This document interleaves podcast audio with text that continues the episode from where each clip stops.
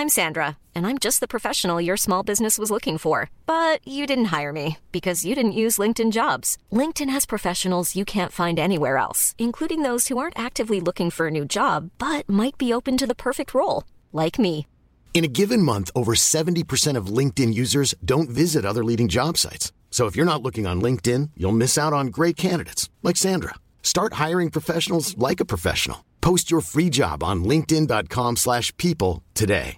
Ready to pop the question? The jewelers at BlueNile.com have got sparkle down to a science with beautiful lab-grown diamonds worthy of your most brilliant moments. Their lab-grown diamonds are independently graded and guaranteed identical to natural diamonds, and they're ready to ship to your door. Go to BlueNile.com and use promo code LISTEN to get $50 off your purchase of $500 or more. That's code LISTEN at BlueNile.com for $50 off. BlueNile.com code LISTEN. Bonjour, c'est Jules Lavie pour Code Source, le podcast d'actualité du Parisien.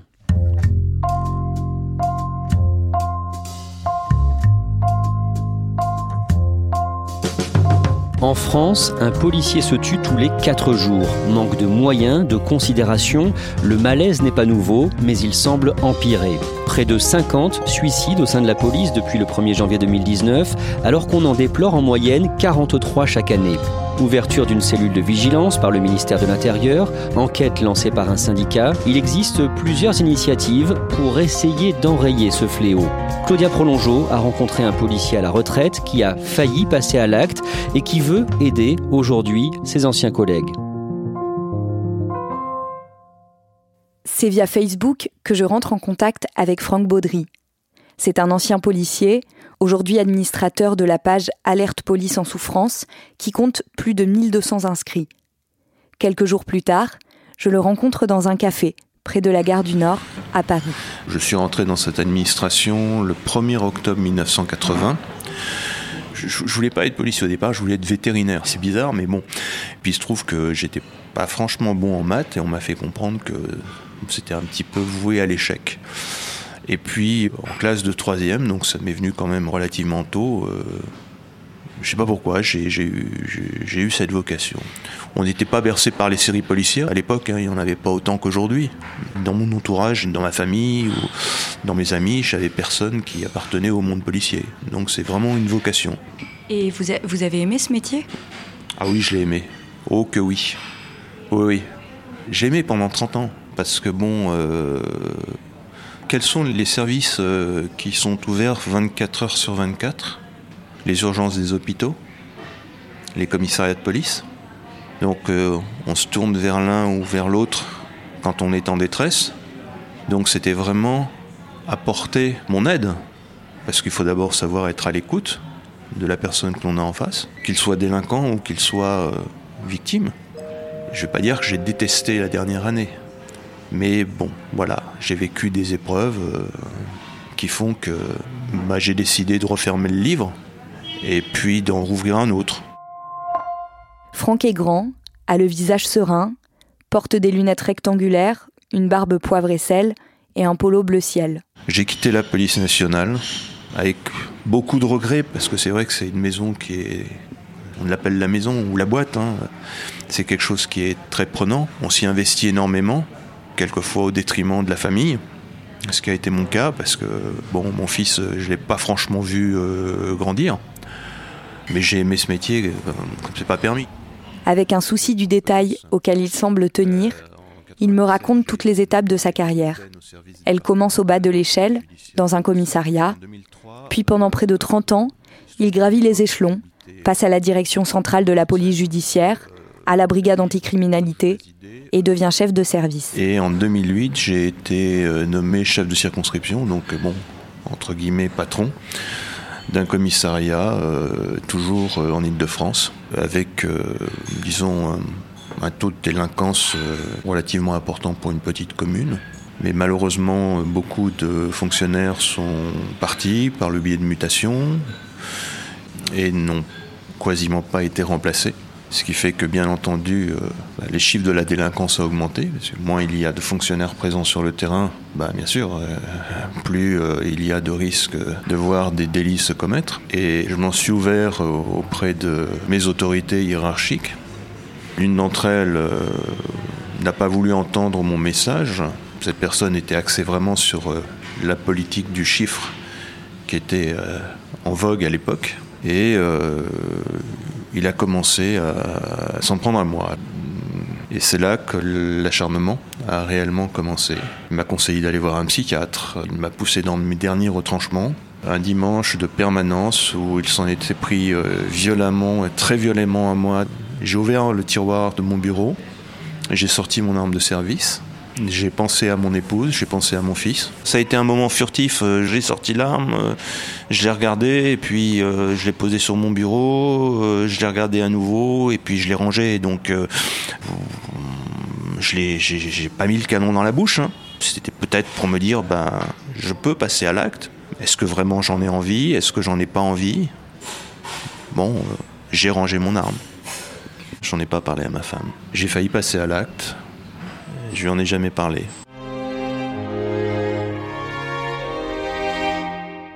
Je me suis rapproché du médecin de l'administration qui euh, connaissait un petit peu mon cas et qui m'a dit Monsieur Baudry, écoutez, moi, si je peux vous donner un conseil, c'est la lutte du pot de terre contre le pot de fer. Il veut votre tête. Vous allez vous user. C'est pas la peine de persister. Demandez à être placé en congé longue maladie et lors de la prochaine commission qui se réunit très prochainement, euh, j'accepterai votre demande. Donc j'étais placé en congé longue maladie pendant une période de deux fois six mois. Lui me voyait prolongé euh, par la suite en congé longue durée, c'est-à-dire deux années supplémentaires. J'ai réfléchi et comme j'avais la possibilité de prétendre à prendre ma retraite par anticipation. J'ai fait ce choix parce que je ne me voyais pas rester trois ans sans rien faire et donc j'ai retrouvé un emploi au Conseil général et j'ai travaillé euh, encore pendant deux ans environ. Et maintenant, je suis définitivement retiré euh, des affaires, définitivement en retraite. Un an et demi après son départ, Franck a dû retourner au commissariat pour chercher des documents. Puis il n'y a plus jamais mis les pieds. Comme il le dit lui-même, il a refermé le livre, jusqu'au 12 novembre 2018. Ce jour-là, Maggie Biskupski, policière médiatisée pour avoir fondé l'association Policiers en colère et pour alerter fréquemment sur le mal-être dans la profession, met fin à ses jours. Pour Franck, comme pour tous les collègues, c'est un choc. Et tout remonte. On apprend ce soir la mort d'une gardienne de la paix qui était devenue un visage emblématique du malaise des policiers. Elle était la figure du ras-le-bol des membres des forces de l'ordre. Maggie Biskupski s'est suicidée hier soir chez elle avec son arme de service. Elle était visée par une procédure de la police des polices pour être sortie de son devoir de réserve. Elle aurait laissé une lettre à ses collègues pour expliquer son geste. C'était avant, disons, euh, cette vague de suicides qu'on a connue depuis le début de l'année. Hein. C'était en novembre 18. J'ai dit, bah, il faut faire quelque chose, il faut créer une association. Au travers d'une association, on peut être entendu, on peut demander des audiences, on peut espérer être reçu. Donc il fallait absolument passer par là. Et euh, je suis resté un petit peu euh, en stand-by parce que c'est vrai, je me suis dit en fait, euh, tout le monde te dit mais écoute, arrête, consacre-toi à ta retraite, va à la pêche, va fais ce que tu veux, mais jardine, fais autre chose. Et puis non, j'ai pas pu parce que c'était ancré en moi. Hein. Repenser à mon vécu, à ma fin de carrière. Et donc, j'ai des proches qui m'ont dit non, vas-y, crée ta propre page Facebook et crée cette association. C'est ce que j'ai fait et notre page, elle est très récente, hein. elle est du 6 août 2019 et les statuts de l'association ont été signés hier. Donc cette association qui s'appelle Alerte Police en souffrance, APS, va être créée. Vous êtes combien sur cette page euh, actuellement? Ça évolue de jour en jour. Hein. Euh, on est 1200, mais bon, on a chaque jour, euh, ça varie. Il y a des jours où, en me mettant devant l'ordinateur, je constatais qu'il y avait 100, 120 demandes.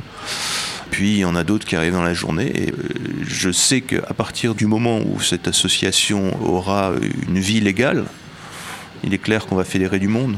Il est clair qu'on va fédérer parce que parce qu'il existe des associations, mais nous n'avons qu'un seul but, c'est de venir en aide aux collègues qui sont réellement en détresse, qui sont proches du passage à l'acte ou qui vivent des problèmes personnels ou professionnels qui sont susceptibles de les pousser un jour ou l'autre au, passage à l'acte. Au sein de notre page, on a une, psychothérapeute qui est fonctionnaire de police, on a une conseillère en psychologie euh, qui a des diplômes de, psychologue, et donc on conseille à ses collègues qui sont vraiment mal de se rapprocher de psychologues mais qui ne dépendent pas de l'administration. Parce qu'il y a toujours, on va dire, euh, allez, ce tabou cette appréhension, je veux dire même ce refus d'aller voir un psychologue de l'administration parce que quelque part on a peur que ça revienne aux oreilles de la hiérarchie. Ce dernier point que soulève Franck Baudry a toute son importance, surtout dans un milieu où on cultive un sens de la hiérarchie aussi fort. C'est d'ailleurs pour cette raison qu'on peut douter de l'efficacité de la CAPS, pour cellule alerte prévention suicide, dont la mise en place a été annoncée par Christophe Castaner en avril dernier. Au téléphone, le ministère de l'Intérieur me confirme que ce numéro vert, accessible 24 heures sur 24, fonctionne depuis le début du mois d'août. Pour en discuter, je retrouve Frédéric Galéa d'Alliance. Il me reçoit dans les locaux de son syndicat, dans le centre de Paris. Cette cellule, elle existait déjà. Certes pas 24-24, mais il y a une cellule la journée où vous pouvez contacter des SSPO, des psychologues de notre administration, enfin du ministère de l'Intérieur. Mais ça pose une question de bon sens. Si aujourd'hui les collègues n'appelaient pas entre 8h et 20h, pourquoi ils le feraient entre 20h et minuit? L'opposition majeure que nous avons avec notre administration, c'est cette incompréhension. Aujourd'hui, il faut lutter euh, et mettre les moyens sur la détection des agents les plus fragiles et sur l'accompagnement de ces agents. Mais ce que l'on dit nous également, c'est que nous, on ne veut pas agir exclusivement sur la détection des agents fragilisés. On veut empêcher la fragilisation de ces agents. On peut multiplier par deux les psychologues, on peut multiplier par deux le nombre de médecins de prévention. Mais si on ne trouve pas les moyens d'éradiquer ou en tout cas de lutter contre la souffrance au travail, contre la souffrance des policiers, on n'arrivera pas à arrêter ce phénomène. Ça fait combien de temps en réalité que ce phénomène existe? Ce phénomène, il a existé depuis euh, qu'on a les statistiques. Depuis 95, on a en moyenne 43 euh, suicides par an. Depuis 20 ans, 1000 collègues, 1000 policiers ont mis fin à leur jour. L'administration ne réagit que quand elle a un pic dans le phénomène suicidaire. Et elle ne se, se réintéresse au problème. Notre administration, notre management ne se réinvestit dans le problème qu'uniquement quand on a ces pics. Ça n'est pas une façon de pouvoir gérer un problème aussi important. Quelles peuvent être les, raisons pour lesquelles euh, un collègue en, vient là Les causes, elles sont multifactorielles. Elles sont à la fois recherchées dans des causes personnelles, familiales et dans des causes professionnelles. C'est une profession qui est exigeante, qui est éprouvante, qui est usante. On a toujours un peu tendance à se retrouver face à un management très hiérarchisé, particulièrement organisé.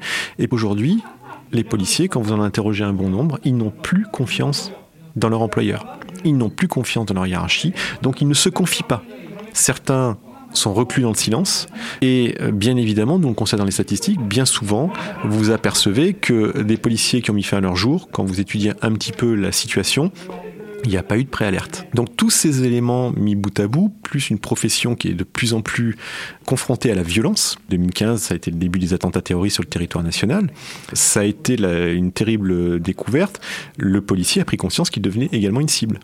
Mais à ce moment-là, ça se passait plutôt bien avec la population. Il y a même eu un moment, on se souvient euh, de ces policiers qui ont défilé euh, juste après les attentats du 7 janvier, pendant la marche du 11 janvier, où tout le monde les applaudissait, et ça, ça a un peu changé en 2015, après les premiers attentats, les frères Kouachi, euh, l'hypercacher, les policiers ont été encensés, ils étaient la dernière ligne de protection face aux terroristes. Et puis derrière, se sont enclenchés des mouvements sociaux. La loi El Khomri, les Gilets jaunes, une délinquance droit commun de plus en plus violente également, parce qu'on on est confronté à une criminalité organisée, on est confronté à tout un ensemble de choses qui aujourd'hui fait que peut-être certains d'entre nous, les peut-être plus fragilisés ou fragiles, n'étaient pas prêts. C'est un peu compliqué aussi quand on est policier, qu'on rentre par vocation. C'est un jour je suis conspué, un jour je suis encensé, un jour je suis considéré comme euh, la dernière barrière euh, face à la délinquance et au terrorisme, et le lendemain je suis considéré comme un oppresseur euh, en matière sociale. Cette usure professionnelle peut venir à bout des plus forts. On est dans une profession où appeler au secours, c'est pas la première, la première de nos qualités, en tout cas c'est pas le premier réflexe. Donc ça commence déjà par ça. Restaurer cette confiance, cette écoute. Tout passe déjà par le dialogue. Restaurer ces moments où on peut parler, où on sait qu'on peut avoir confiance dans sa hiérarchie pour exposer un problème personnel ou professionnel, ou simplement aussi avoir un peu de temps pour parler avec des collègues. Mais dans bon nombre de commissariats, on est en sous-effectif, on est sur des rythmes horaires où on ne fait que se croiser, se chevaucher. Donc ça ne facilite pas euh, ce réflexe d'observer autour de soi si son collègue, sa collègue, va bien, montre un signe de faiblesse.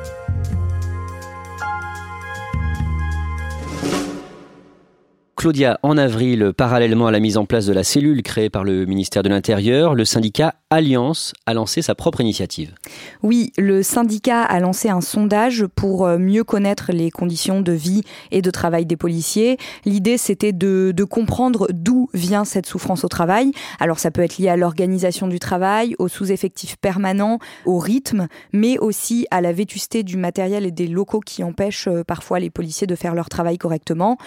Donc ce sondage a été lancé, il y a eu 15 300 réponses de policiers, des hommes, euh, des femmes, de tout âge, euh, qui sont bien répartis sur le territoire. Donc Alliance estime qu'ils ont un panel assez représentatif de la profession et ils sont en train d'analyser ces résultats qui vont bientôt publier. Et au-delà de la cellule du ministère de l'Intérieur hein, dont tu as parlé dans le reportage, quelles sont les mesures mises en place par le gouvernement? La cellule alerte prévention suicide, c'est la mesure la plus récente, mais avant ça, la Direction générale de la police nationale a mis en place d'autres choses, un soutien psychologique, il y a des débriefings qui sont faits sur ce sujet euh, assez fréquemment, il y a des équipes qui sont envoyées dans les commissariats à chaque fois qu'un policier euh, y a mis fin à ses jours, mais ça ne suffit pas à enrayer ce phénomène, et donc les syndicats attendent maintenant des décisions plus fortes et surtout des moyens, non pas pour aider les collègues en détresse, mais pour empêcher que certains policiers se retrouvent dans ces situations de détresse. Merci Claudia Prolongeau et merci à Éric Pelletier du service police-justice du Parisien pour son aide.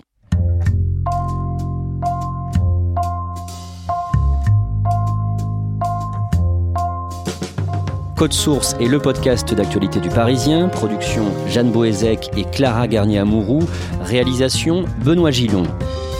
Si vous aimez Code Source, n'oubliez pas de vous abonner sur votre application de podcast préférée. Nous sommes aussi disponibles sur Deezer et Spotify. Et vous pouvez dialoguer avec nous par Twitter ou à l'adresse codesource at leparisien.fr.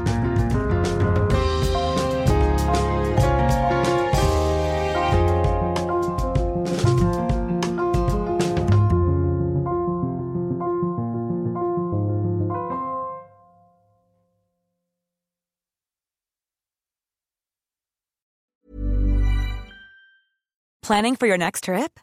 Elevate your travel style with Quince. Quince has all the jet setting essentials you'll want for your next getaway, like European linen, premium luggage options, buttery soft Italian leather bags, and so much more. And is all priced at 50 to 80% less than similar brands.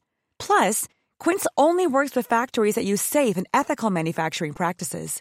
Pack your bags with high-quality essentials you'll be wearing for vacations to come with Quince. Go to quince.com slash pack for free shipping and 365-day returns. When you make decisions for your company, you look for the no-brainers. If you have a lot of mailing to do, stamps.com is the ultimate no-brainer. Use the stamps.com mobile app to mail everything you need to keep your business running with up to 89% off USPS and UPS. Make the same no-brainer decision as over 1 million other businesses with stamps.com. Use code program for a special offer. That's stamps.com, code program.